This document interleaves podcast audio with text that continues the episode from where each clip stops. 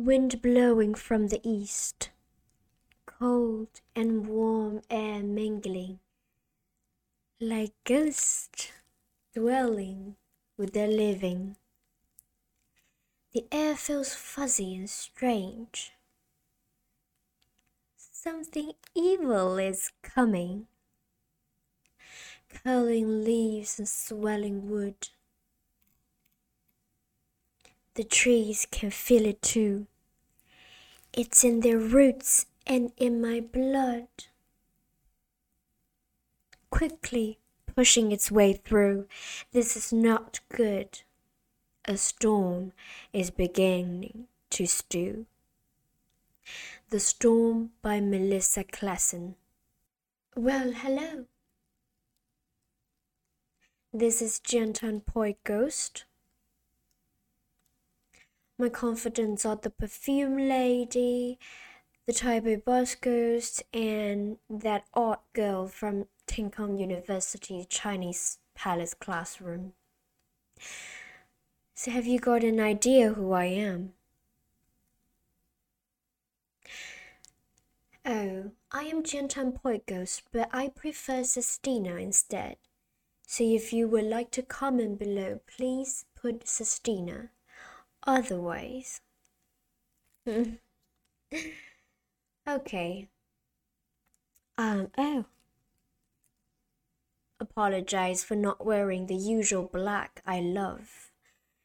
Because some stupid human beings burst into where I live and kind of just get my clothes dirty, so I'm here wearing this ugly, hideous thing. And um, oh, that was um from some human being that I scared today. What fun! So why am I here meddling with human entertainment? Well, being a ghost can sometimes be boring. And I've heard that humans love horror films and scary stories. That's just peculiar because uh, you love to scare yourself and blame it to us. But that's okay because I just enjoy this funny little games and your screams.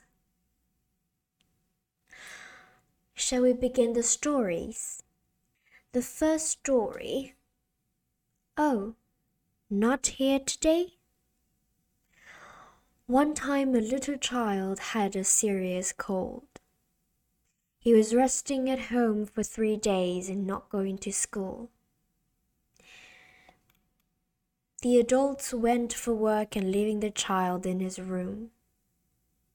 After taking the medicine and some more sleep, the child began to feel bored, just like I am.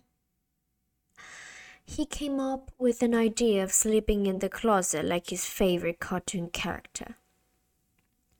The closet was fully dark. He could only see with the flashlight he brought in.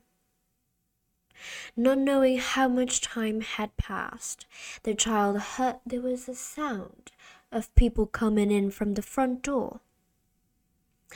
Ever since the child had this cold and stayed at home resting, his mother always come back home to check him out and just check on her child during lunch break. The child thought it must be this case, so he kept hiding in the closet trying to prank his mother when she came in the room. Oh, I love it. Naughty children. However, the sound of climbing upstairs sounded differently that day. It was clearly not his mother's sounds of her usual footsteps. While the child was falling a bit uh, confused, he heard a strange voice that he could not recognize in his room. Oh, not here today. Not here today. Hmm.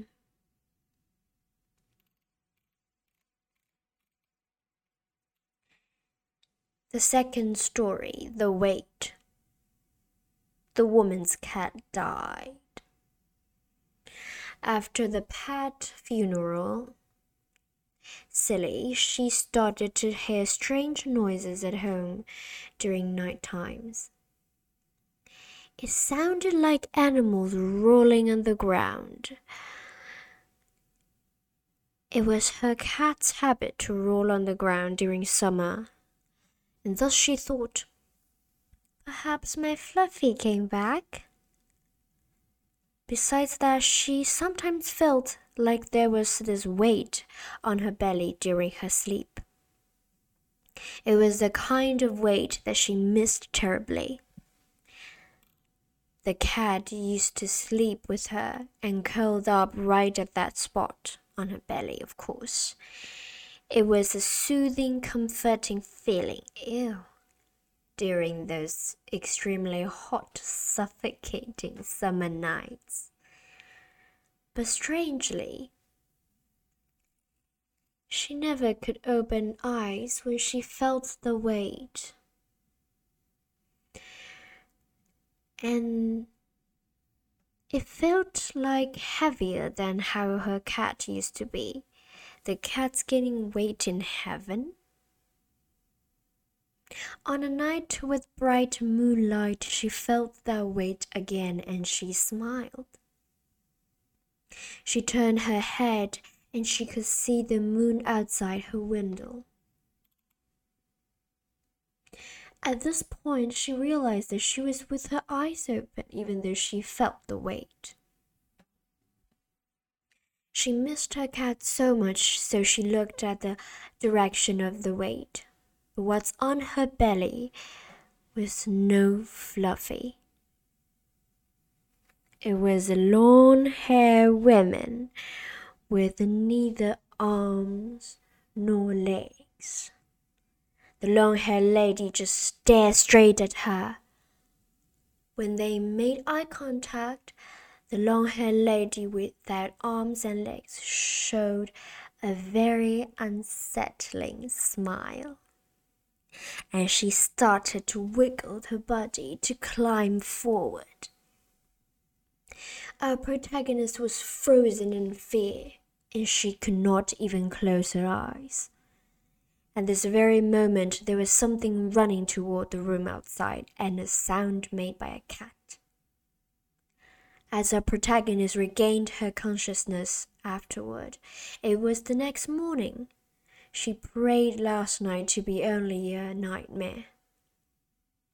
However, there were strings of long hair scattered on her quilt and some cat claw scratches. So, just two stories today I hope you enjoy it. I enjoyed it. And I hope you shall have the worst evening. Before um, I turn this, what is it called? Camera off. I hope you would like and comment and subscribe to this channel, to this video, and I hope you would go following our social media accounts. For horror's sake, you humans are lazy at following stuff. So go on, off you go.